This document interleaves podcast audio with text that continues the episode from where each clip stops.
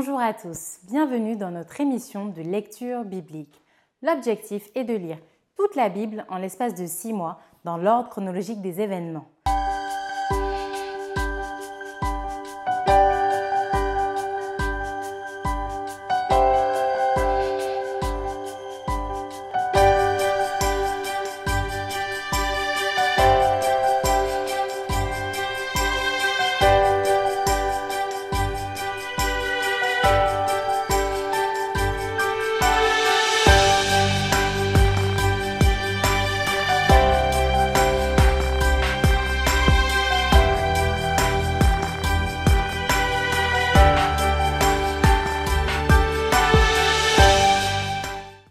Émission vous est proposée par l'Église adventiste du 7e jour d'Évry. Si vous voulez suivre ce plan, vous pouvez cliquer sur le lien dans la description. N'hésitez pas non plus à vous abonner à notre chaîne Évry Adventiste afin de recevoir toutes les nouvelles vidéos de lecture. Restez jusqu'à la fin car nous vous proposerons une méditation concernant le texte du jour. Et n'hésitez pas à mettre toutes vos questions en commentaire. Aujourd'hui, nous lirons dans un premier temps le livre de Ruth et le livre de Samuel du chapitre 1 à 3. Ruth, chapitre 1. Du temps des juges, il y eut une famine dans le pays.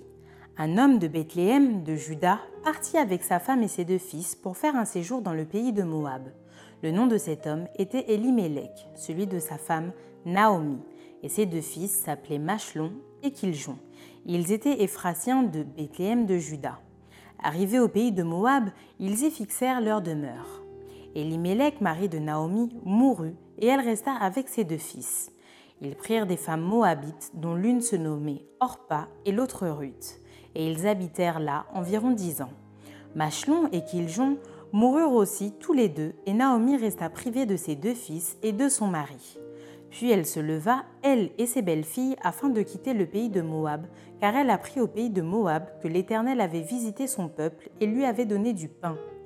Elle sortit du lieu qu'elle habitait, accompagnée de ses deux belles-filles, et elle se mit en route pour retourner dans le pays de Juda. Naomi dit alors à ses deux belles-filles Allez, retournez chacune à la maison de sa mère. Que l'Éternel use de bonté envers vous, comme vous l'avez fait envers ceux qui sont morts et envers moi. Que l'Éternel vous fasse trouver à chacune du repos dans la maison d'un mari. Et elle les baisa. Elles élevèrent la voix et pleurèrent. Et elles lui dirent, Non, nous irons avec toi vers ton peuple. Naomi dit, Retournez mes filles, pourquoi viendriez-vous avec moi? Ai-je encore dans mon sein des fils qui puissent devenir vos maris? Retournez mes filles, allez, je suis trop vieille pour me remarier, et quand je dirai j'ai de l'espérance, quand cette nuit même je serai avec un mari et que j'enfanterai des fils, attendriez-vous pour cela qu'ils eussent grandi? Refuseriez-vous pour cela de vous marier? Non, mes filles, car à cause de vous, je suis dans une grande affliction de ce que la main de l'Éternel s'est étendue contre moi. Et elles élevèrent la voix et pleurèrent encore. Orpa baisa sa belle-mère, mais Ruth s'attacha à elle. Naomi dit à Ruth Voici ta belle-sœur est retournée vers son peuple et vers ses dieux. Retourne comme ta belle-sœur. Ruth répondit Ne me presse pas de te laisser de retourner loin de toi. Où tu iras, j'irai. Où tu demeureras, je demeurerai. Ton peuple sera mon peuple et ton Dieu sera mon Dieu. Où tu mourras, je mourrai et j'y serai enterré. Que l'Éternel me traite dans toute sa rigueur si autre chose que la mort vient à me séparer de toi. Naomi, la voyant décidée à aller avec elle, cessa ses instances. Elles firent ensemble le voyage jusqu'à leur arrivée à Bethléem. Et lorsqu'elles entrèrent dans Bethléem, toute la ville fut émue à cause d'elles, et les femmes disaient Est-ce là, Naomi? Elle leur dit Ne m'appelez pas Naomi, appelez-moi Mara, car le Tout-Puissant m'a rempli d'amertume. J'étais dans l'abondance à mon départ, et l'Éternel me ramène les mains vides. Pourquoi m'appelleriez-vous Naomi après que l'Éternel s'est prononcé contre moi et que le Tout-Puissant m'a affligé? Ainsi revinrent du pays de Moab Naomi et sa belle-fille Ruth, la Moabite. Elles arrivèrent à Bethléem au commencement de la moisson des orges. Ruth chapitre 2 Naomi avait un parent de son mari. C'était un homme puissant et riche de la famille d'Elimelech et qui se nommait Boaz. Ruth la Moabite dit à Naomi Laisse-moi, je te prie, aller glaner des épis dans le champ de celui aux yeux, duquel je trouverai grâce. Elle lui répondit, Va, ma fille. Elle alla glaner dans un champ derrière les moissonneurs, et il se trouva par hasard que la pièce de terre appartenait à Boaz, qui était de la famille d'Elimelech. Et voici, Boaz vint de Bethléem, et il dit aux moissonneurs, Que l'Éternel soit avec vous. Ils lui répondirent, Que l'Éternel te bénisse. Et Boaz dit à son serviteur chargé de surveiller les moissonneurs, À qui est cette jeune femme? Le serviteur chargé de surveiller les moissonneurs répondit, C'est une jeune femme moabite qui est revenue avec Naomi du pays de Moab. Elle a dit, Permettez-moi de glaner et de ramasser des épis entre les gerbes, derrière les moissonneurs. Et depuis ce matin qu'elle est venue, elle a été debout jusqu'à présent et ne s'est reposée qu'un moment dans la maison. Boaz dit à Ruth, Écoute ma fille, ne va pas glaner dans un autre champ, ne t'éloigne pas d'ici et reste avec mes servantes. Regarde où l'on moissonne dans le champ et va après elles. J'ai défendu à mes serviteurs de te toucher, et quand tu auras soif, tu iras au vase et tu boiras de ce que les serviteurs auront puisé. Alors elle tomba sur sa face et se prosterna contre terre. Et elle lui dit, Comment ai-je trouvé grâce à tes yeux pour que tu t'intéresses à moi, à moi qui suis une étrangère? Boaz lui répondit, On m'a rapporté tout ce que tu as fait pour ta belle-mère depuis la mort de ton mari, et comment tu as quitté ton père et ta mère et le pays de ta naissance pour aller vers un peuple que tu ne connaissais point auparavant. Que l'Éternel te rende ce que tu as fait, et que ta récompense soit entière de la part de l'Éternel, le Dieu d'Israël, sous les ailes duquel tu es venu te réfugier. Et elle dit, Oh, que je trouve grâce à tes yeux, mon Seigneur, car tu m'as consolé et tu as parlé au cœur de ta servante. Et pourtant, je ne suis pas moi comme l'une de tes servantes. Au moment du repas, Boaz dit à Ruth, Approche, mange du pain et trempe ton morceau dans le vinaigre. Elle s'assit à côté des moissonneurs. On lui donna du grain rôti, elle mangea et se rassasia, et elle garda le reste. Puis elle se leva pour glaner. Boaz donna cet ordre à ses serviteurs qu'elle glane aussi entre les gerbes et ne l'inquiétez pas. Et même vous ôterez pour elle des gerbes, quelques épis, que vous la laisserez glaner sans lui faire de reproches. Elle glana dans le champ jusqu'au soir et elle bâtit ce qu'elle avait glané. Il y eut environ un épha d'orge. Elle l'emporta et rentra dans la ville, et sa belle-mère vit ce qu'elle avait glané. Elle sortit aussi les restes de son repas, et elle lui donna. Sa belle-mère lui dit où as-tu glané aujourd'hui et où as-tu travaillé? Béni soit celui qui s'est intéressé à toi. Et Ruth fit connaître à sa belle-mère chez qui elle avait travaillé. L'homme chez qui j'ai travaillé aujourd'hui, dit-elle, s'appelle Boaz. Naomi dit à sa belle-fille, Qu'il soit béni de l'Éternel, qui se montre miséricordieux pour les vivants, comme il le fut pour ceux qui sont morts. Cet homme est notre parent, lui dit encore Naomi. Il est de ceux qui ont sur nous droit de rachat. Ruth, la Moabite, ajouta Il m'a dit aussi Reste avec mes serviteurs jusqu'à ce qu'ils aient achevé toute ma moisson. Et Naomi dit à Ruth, sa belle-fille Il est bon, ma fille, que tu sortes avec ses servantes et qu'on ne te rencontre pas dans un autre champ. Elle resta donc avec les servantes de Boaz pour glaner jusqu'à la fin de la moisson des orges et de la moisson du froment, et elle demeurait avec sa belle-mère. Ruth chapitre 3 Naomi, sa belle-mère, lui dit Ma fille, je voudrais assurer ton repos afin que tu fusses heureuse. Et maintenant, Boaz, avec les servantes duquel tu as été, n'est-il pas notre parent? Voici, il doit vanner cette nuit les orges qui sont dans l'air. Lave-toi et oins-toi, puis remets tes habits et descends à l'air. Tu ne te feras pas connaître à lui jusqu'à ce qu'il ait achevé de manger et de boire et quand il ira se coucher, observe le lieu où il se couche. Ensuite, va, découvre ses pieds et couche-toi. Il te dira lui-même ce que tu as à faire. Elle lui répondit, Je ferai tout ce que tu as dit. Elle descendit à l'air et fit tout ce qu'avait ordonné sa belle-mère. Boaz mangea et but, et son cœur était joyeux. Il alla se coucher à l'extrémité d'un tas de gerbes. Ruth vint alors tout doucement découvrir ses pieds et se coucha. Au milieu de la nuit, cet homme eut une frayeur. Il se pencha, et voici une femme était couchée à ses pieds. Il dit Qui es-tu? Elle répondit Je suis Ruth, ta servante. étends ton aile sur ta servante, car tu as droit de rachat. Et il dit, Sois bénie de l'Éternel, ma fille. Ce dernier trait témoigne encore plus en ta faveur que le premier, car tu n'as pas recherché des jeunes gens, pauvres ou riches. Maintenant, ma fille, ne crains point, je ferai pour toi tout ce que tu diras, car toute la porte de mon peuple sait que tu es une femme vertueuse. Il est bien vrai que j'ai droit de rachat, mais il n'en existe un autre plus proche que moi. Passe ici la nuit.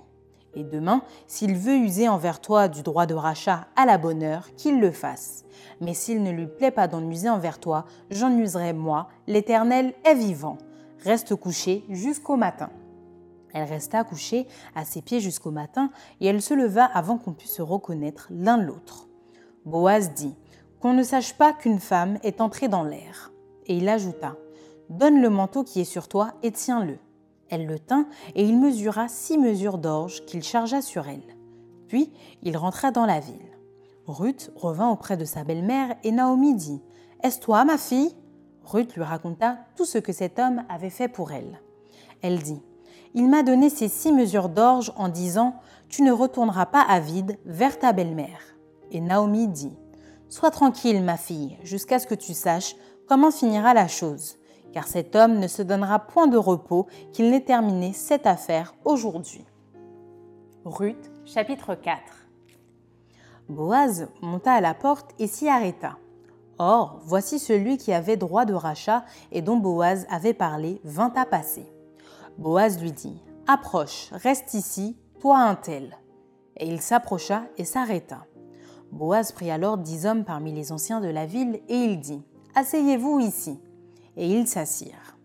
Puis il dit à celui qui avait le droit de rachat Naomi, revenue du pays de Moab, a vendu la pièce de terre qui appartenait à notre frère Elimelech. J'ai cru devoir t'en informer et te dire Acquiers-la en présence des habitants et en présence des anciens de mon peuple. Si tu veux racheter, rachète, mais si tu ne veux pas, déclare-le-moi afin que je le sache, car il n'y a personne avant toi qui ait le droit de rachat, et je l'ai après toi. Et il répondit je rachèterai.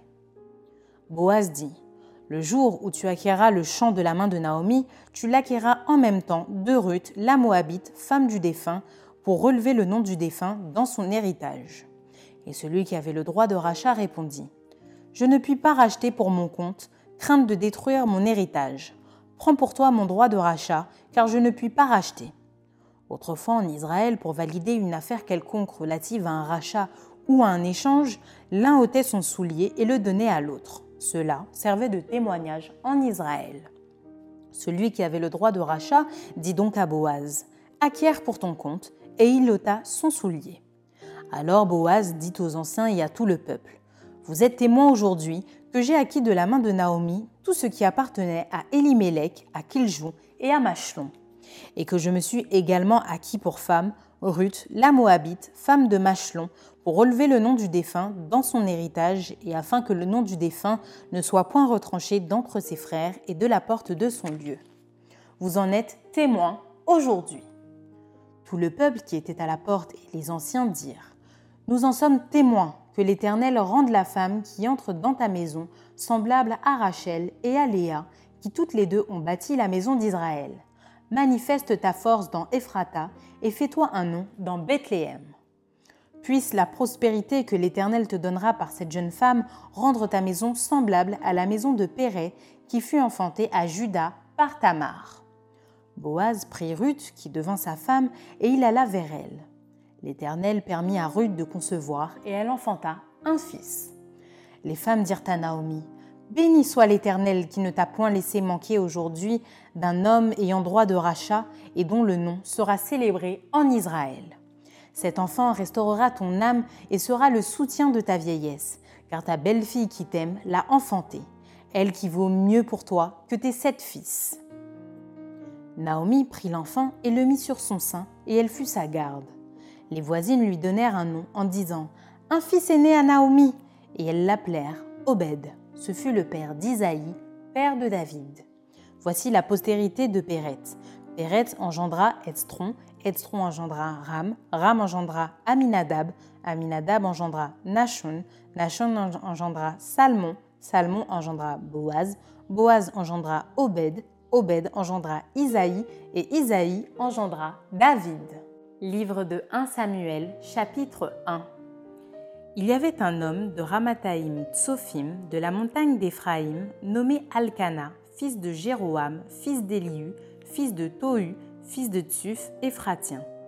Il avait deux femmes dont l'une s'appelait Anne et l'autre Pénina. Pénina avait des enfants, mais Anne n'en avait point. Chaque année, cet homme montait de sa ville à Silo pour se prosterner devant l'Éternel des armées et pour lui offrir des sacrifices. Là se trouvaient les deux fils d'Élie, Ophni et Phinéès, sacrificateurs de l'Éternel. Le jour où Elkana offrait son sacrifice, il donnait des portions à Pénina sa femme et à tous les fils et à toutes les filles qu'il avait d'elle. Mais il donnait à Anne une portion double, car il aimait Anne que l'Éternel avait rendue stérile.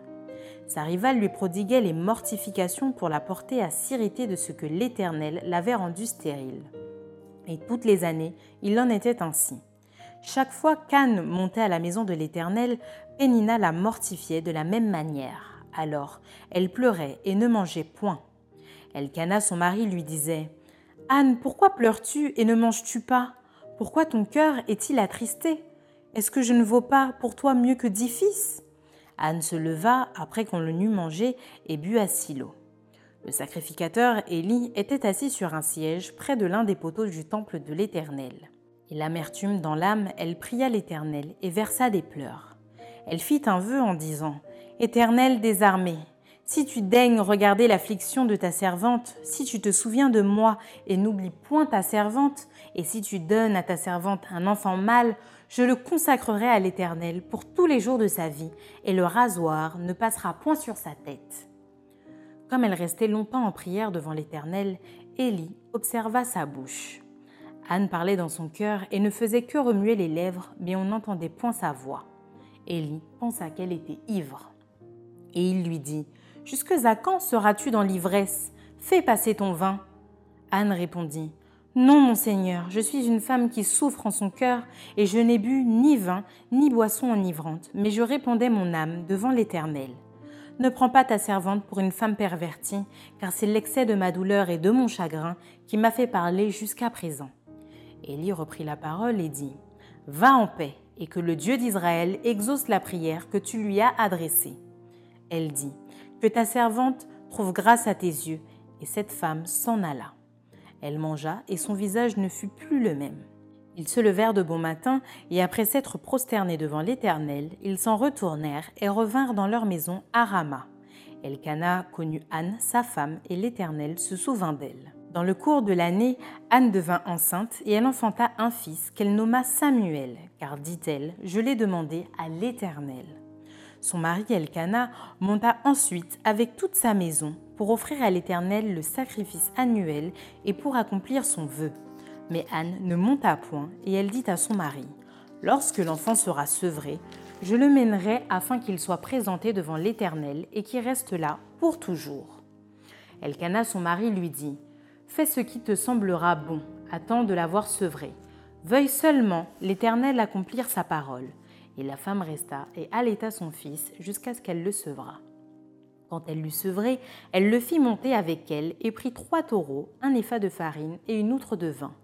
Elle le mena dans la maison de l'Éternel à Silo. L'enfant était encore tout jeune. Ils égorgèrent les taureaux et ils conduisirent l'enfant à Élie. Anne dit Mon Seigneur, pardon. Aussi vrai que ton âme vit, mon Seigneur, je suis cette femme qui me tenait ici près de toi pour prier l'Éternel. C'était pour cet enfant que je priais, et l'Éternel a exaucé la prière que je lui adressais. Aussi, je veux le prêter à l'Éternel, il sera toute sa vie prêté à l'Éternel. Et ils se prosternèrent là, devant l'Éternel. 1 Samuel chapitre 2 Anne pria et dit Mon cœur se réjouit en l'Éternel, ma force a été relevée par l'Éternel. Ma bouche s'est ouverte contre mes ennemis, car je me réjouis de ton secours. Nul n'est saint comme l'Éternel. Il n'y a point d'autre Dieu que toi. Il n'y a point de rocher comme notre Dieu. Ne parlez plus avec tant de hauteur que l'arrogance ne sorte plus de votre bouche, car l'Éternel est un Dieu qui sait tout, et par lui sont pesées toutes les actions. L'arc des puissants est brisé, et les faibles ont la force pour ceinture. Ceux qui étaient rassasiés se louent pour du pain, et ceux qui étaient affamés se reposent. Même la stérile enfante sept fois, et celle qui avait beaucoup d'enfants est flétrie. L'Éternel fait mourir et il fait vivre. Il fait descendre au séjour des morts et il en fait remonter. L'Éternel appauvrit et il enrichit. Il abaisse et il élève. De la poussière, il retire le pauvre, du fumier, il relève l'indigent pour les faire asseoir avec les grands. Et il leur donne en partage un trône de gloire, car à l'Éternel sont les colonnes de la terre, et c'est sur elles qu'il a posé le monde. Il gardera les pas de ses bien-aimés, mais les méchants seront anéantis dans les ténèbres, car l'homme ne triomphera point par la force.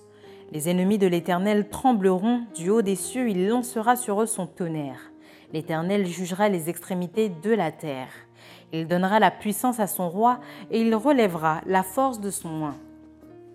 Elkanah s'en alla dans sa maison à Rama et l'enfant fut au service de l'Éternel devant le sacrificateur Élie. Les fils d'Élie étaient des hommes pervers, ils ne connaissaient point l'Éternel. Et voici quelle était la manière d'agir de ces sacrificateurs à l'égard du peuple. Lorsque quelqu'un offrait un sacrifice, le serviteur du sacrificateur arrivait au moment où l'on faisait cuire la chair. Tenant à la main une fourchette à trois dents, il piquait dans la chaudière, dans le chandron, dans la marmite ou dans le pot, et tout ce que la fourchette amenait, le sacrificateur le prenait pour lui. C'est ainsi qu'ils agissaient à l'égard de tous ceux d'Israël qui venaient là à Silo. Même avant qu'on fît brûler la graisse, le serviteur du sacrificateur arrivait et disait à celui qui offrait le sacrifice Donne pour le sacrificateur de la chair à rôtir. Il ne recevra de toi point de chair cuite, et c'est de la chair crue qu'il veut. Et si l'homme lui disait Quand on aura brûlé la graisse, tu prendras ce qui te plaira, le serviteur répondait Non, tu donneras maintenant, sinon je prends de force ces jeunes gens se rendaient coupables devant l'Éternel d'un très grand péché, parce qu'ils méprisaient les offrandes de l'Éternel. Samuel faisait le service devant l'Éternel et cet enfant était revêtu d'un éphode de lin. Sa mère lui faisait chaque année une petite robe et la lui apportait en montant avec son mari pour offrir le sacrifice annuel. Élie bénit Elkana et sa femme en disant que l'Éternel te fasse avoir des enfants de cette femme pour remplacer celui qu'elle a prêté à l'Éternel. Et ils s'en retournèrent chez eux.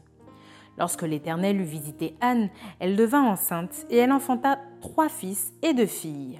Et le jeune Samuel grandissait auprès de l'Éternel.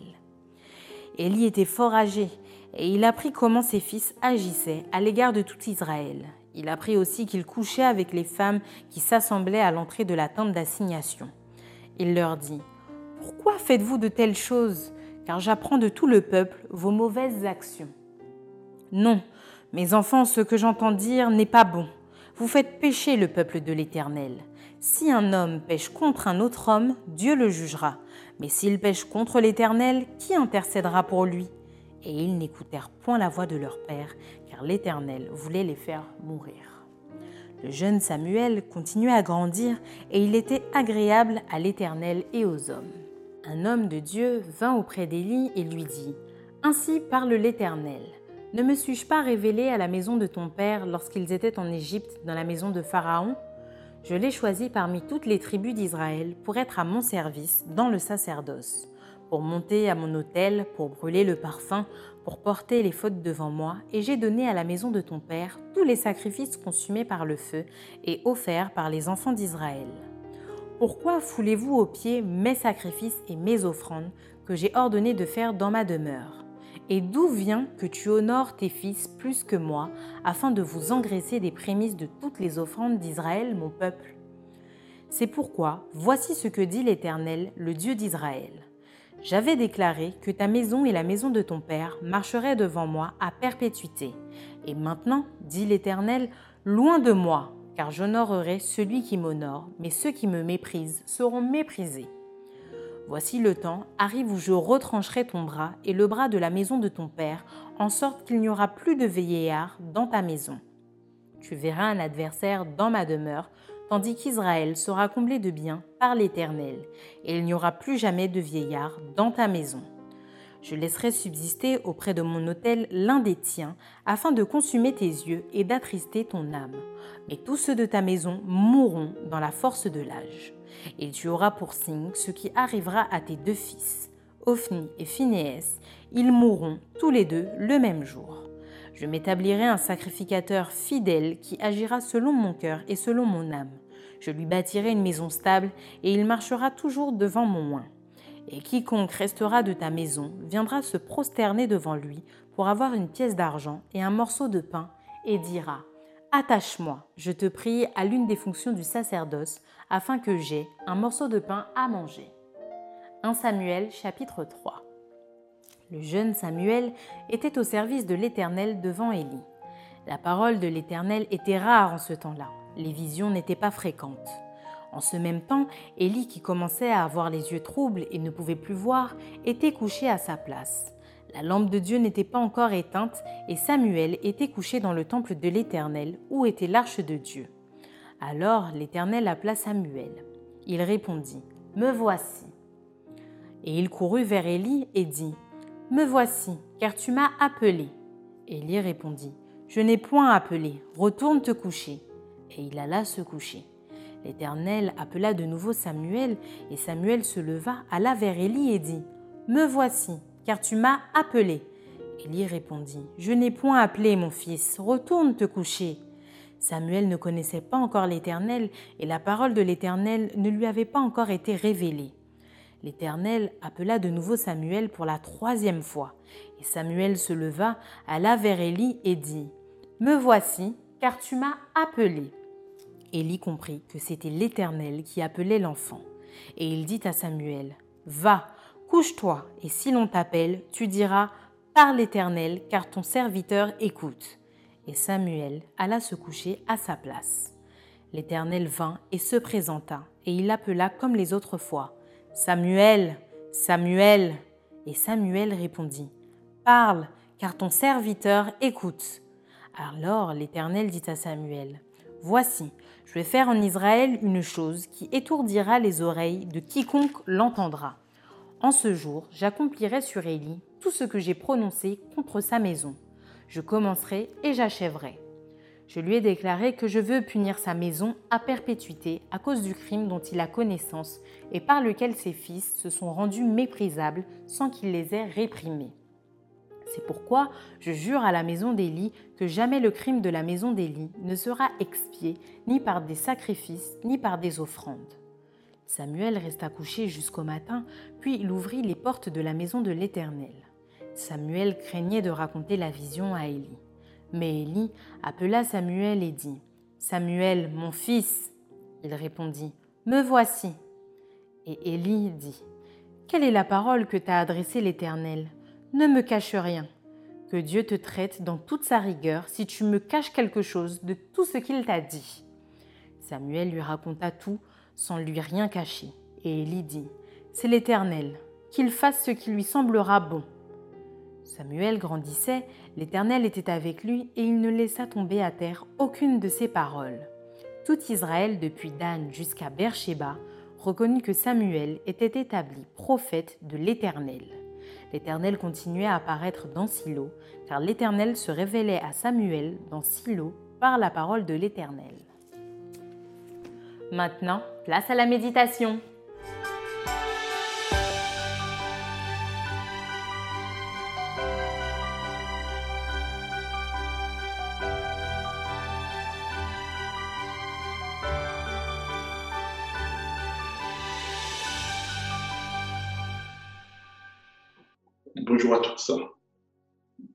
Je vous invite à survoler le premier chapitre du livre de Samuel, les trois premiers chapitres. Euh, ces chapitres mettent en exergue la bienveillance de Dieu et nous émerveillent au sujet de la bonté de Dieu. Nous sommes subjugués de voir comment Dieu nous rejoint dans nos douleurs, nos peines et nos souffrances nous sommes submergés de voir qu'un Dieu qui paraît si loin vient à notre rencontre lorsque nous répondons notre âme devant lui. C'est l'histoire d'une femme qui s'appelle Anne. Anne qui signifie grâce. La nature ne lui a pas été favorable, était stérile et subissait le mépris et la moquerie et les railleries de sa rivale. Son âme était asticotée, tracassée, déchirée par cette pathologie. Nous aussi, ne sommes pas esprits de ce scénario, de ce schéma. Oui, la vie à bien de, degrés nous surprend. Et, dans, et parfois, sans crier gare, nous subissons, nous souffrons, nous soupirons, nous gémissons, et il arrive même d'abandonner. Anne, dans son désarroi, répandit son âme devant l'Éternel. Elle lui fit une promesse de lui prêter son fils si elle devenait féconde. Sa foi a transcendé ses craintes. Sa foi a pulvérisé ses moqueries et ses mépris. Sa perception de Dieu rendit sa foi si active qu'elle se détourna de ce qui paraissait impossible. Elle comprit qu'avec Dieu, tout peut être possible. Alors, dans le cours de l'année, elle qui était stérile devint fertile. Celle qui était en peine, en chagrin, en abattement, en affliction, était consolée, joyeuse, épanouie, heureuse. Elle était confinée dans une stérilité pendant des années. Mais l'Éternel l'a déconfinée pour une fertilité bénie. Elle eut trois garçons, trois et deux filles. Oui, elle offrit à Dieu son premier-né. Elle offrit à l'Éternel Samuel, dont le nom signifie son nom est Dieu. Samuel devint le premier juge en Israël. Anne a balbutié pendant des années jusqu'au jour où son âme fut comblée. J'ignore. J'ignore combien de temps que vous balbutiez. J'ignore combien d'années que vous murmurez, que votre cœur, votre âme soit meurtrie par des rêves anéantis, par des, projets inachevés. Soyez rassurés. Dieu n'est pas en retard. Dieu ne considère pas ce que l'homme considère. Dieu n'est jamais en avance, il n'est jamais en retard. Le Dieu d'âme est le Dieu de grâce. Et je, dois, me dois de vous dire que sa grâce me suffit. Oui, sa grâce est suffisante, suffisante. Dans sa bienveillance, dans sa grâce, Dieu a fait suffisamment de provisions pour faire face à toutes les situations. Dieu créateur est ce Dieu qui recrée et qui recrée. Il n'a perdu en rien de son pouvoir et de sa fidélité. Au lieu de ramper devant les fardeaux de cette vie, je vous invite à répandre votre âme devant l'Éternel. Oui, à rester debout car le Dieu que vous connaissez ne reste pas sourd à vos cris. À l'instar qu'as-tu ou qu'avez-vous à répondre devant Dieu Vos besoins ou vos désirs Votre foi ou votre désarroi Rassurez-vous que si personne ne fait attention de vous, Dieu a besoin de vous. Que si personne ne vous aime, Dieu vous aime. Et si tout vous semble perdu par, après une analyse humaine. Et vous invite à tester les yeux de la foi. Cette foi qui n'est pas tributaire des circonstances ou de la logique humaine, mais qui d'un rocher fait jaillir de l'eau. Cette foi qui d'une montagne en fait une vallée. Cette foi qui du néant amène à l'existence. Anne a prêté Samuel à Dieu, elle fut bénie et largement bénie. Ma question pour vous, qu'avez-vous à prêter à Dieu Avez-vous quelque chose? À prêter à Dieu Un instant, un talent, une heure, une action Répandez votre âme devant l'Éternel. Et vous verrez combien Dieu est bon. Et vous verrez combien Dieu est grand. Que Dieu vous bénisse. Amen.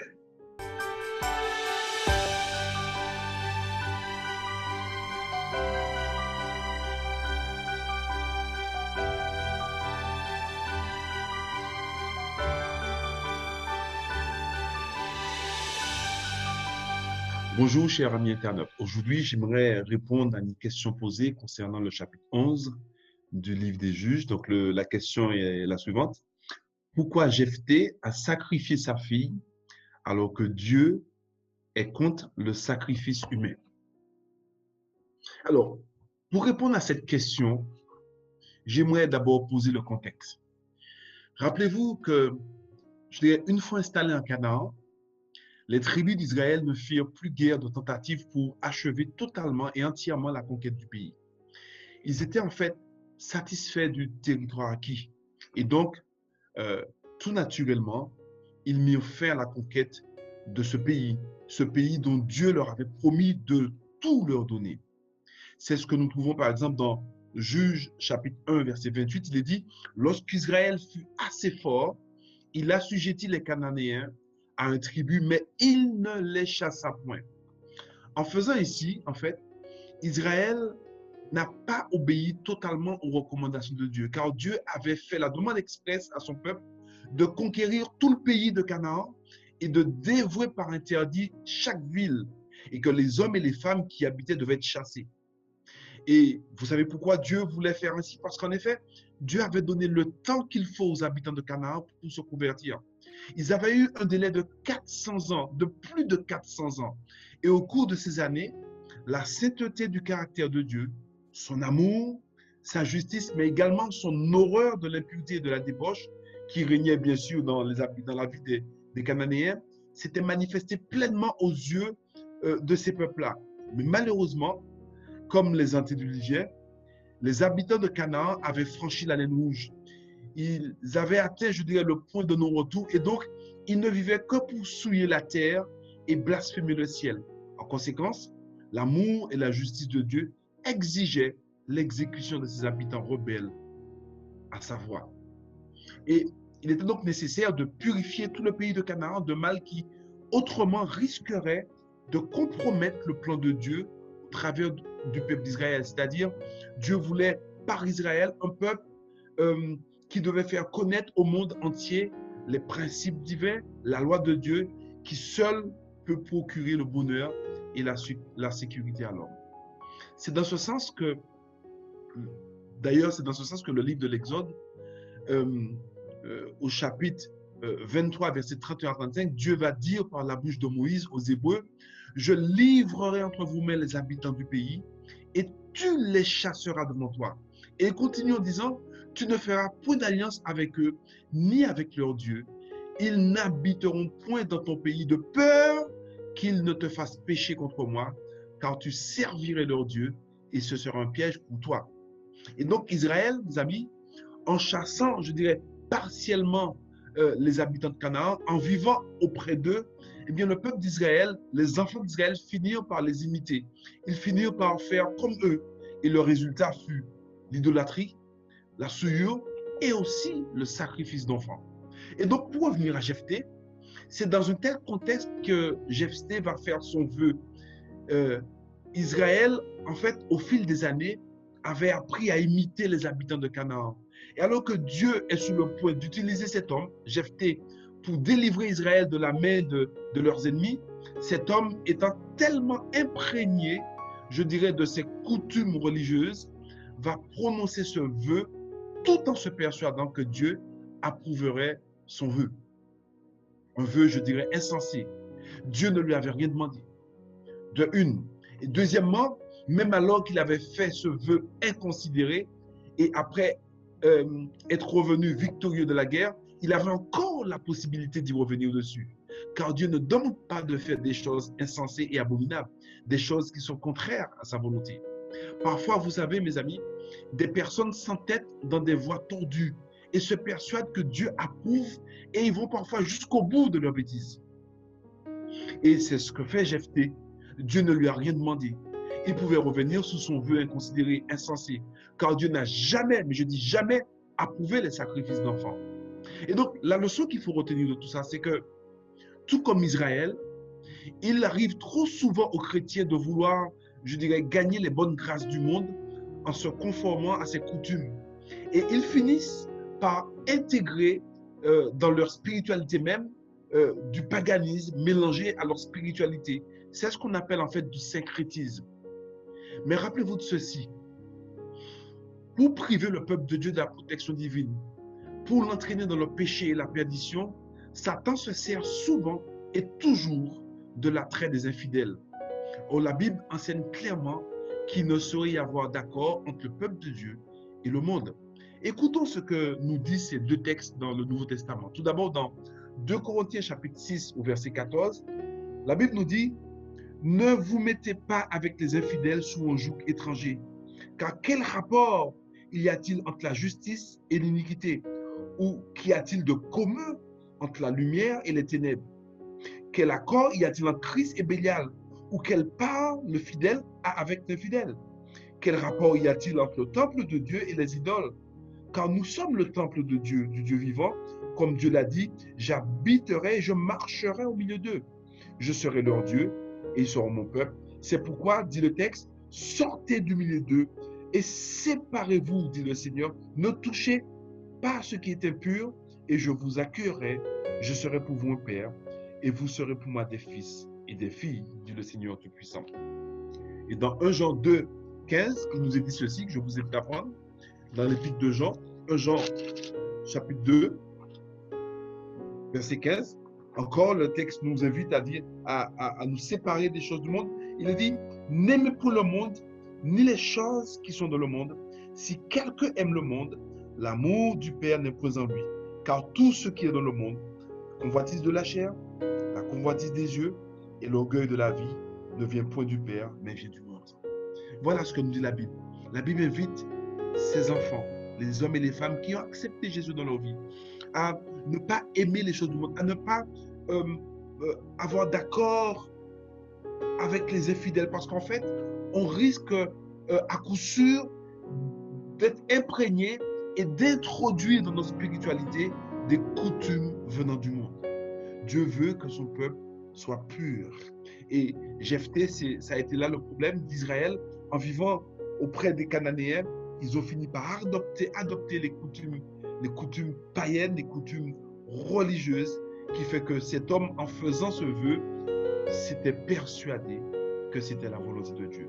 Mais je le répète, Dieu n'a jamais approuvé un tel vœu, car Dieu n'a jamais approuvé le sacrifice d'enfant.